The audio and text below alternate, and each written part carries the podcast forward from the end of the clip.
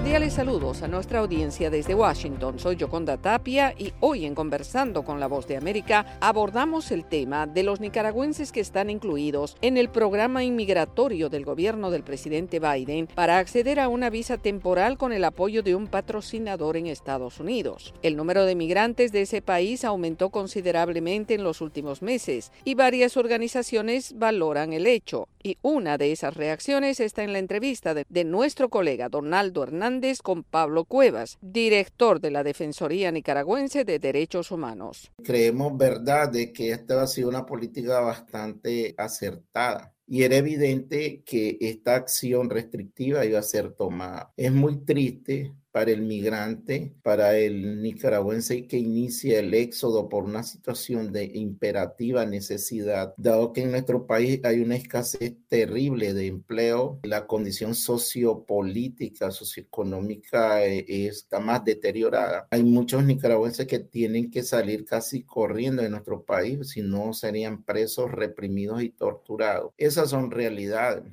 La política migratoria, Pablo, permite el ingreso cada mes de 30.000 ciudadanos de Cuba, Venezuela, Haití y Nicaragua. Organizaciones humanitarias han expresado que hay miles de nicaragüenses varados en México y que su destino era Estados Unidos. ¿Cuál es la situación?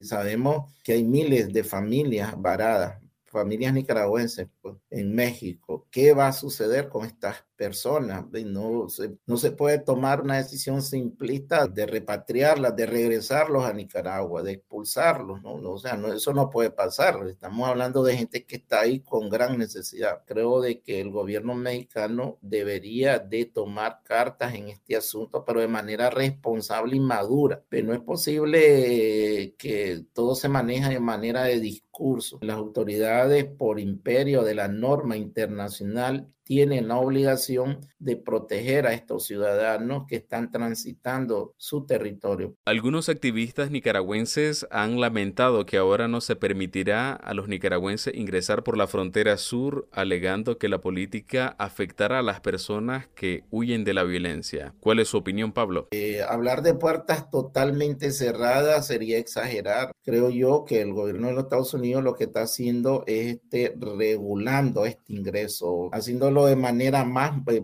eh, proponiendo o implementando procedimientos que lo hacen de manera más, eh, más organizada. Si nosotros leemos el anuncio del presidente, vemos de que se iban a permitir el ingreso de compatriotas, pero de manera más restrictiva, organizada y coordinada. Nosotros hemos recibido denuncias de gran cantidad de gente del gobierno o que colaboró con la represión del gobierno sanitario que entraba prácticamente sin algún tipo de restricción. Es evidente que con estas medidas eh, se va a ser más eh, exigente en cuanto a que el ciudadano demuestre que en realidad eh, es apremiante que ingrese a este país producto de ser víctima de persecución política. Costa Rica aprobó recientemente dos decretos que permiten limitar la migración de nicaragüenses. ¿Qué opciones tienen ahora los nicaragüenses? Es una opción traumática para nuestros compatriotas. ¿Qué van a hacer ahora? Un país, Nicaragua, donde todas las puertas están cerradas, donde el alimentarse es un lujo, donde las remesas, el flujo de remesas ayuda a gran cantidad de familias nicaragüenses para poder comer todos los días. ¿De qué va a pasar? ¿Qué van a hacer ahora?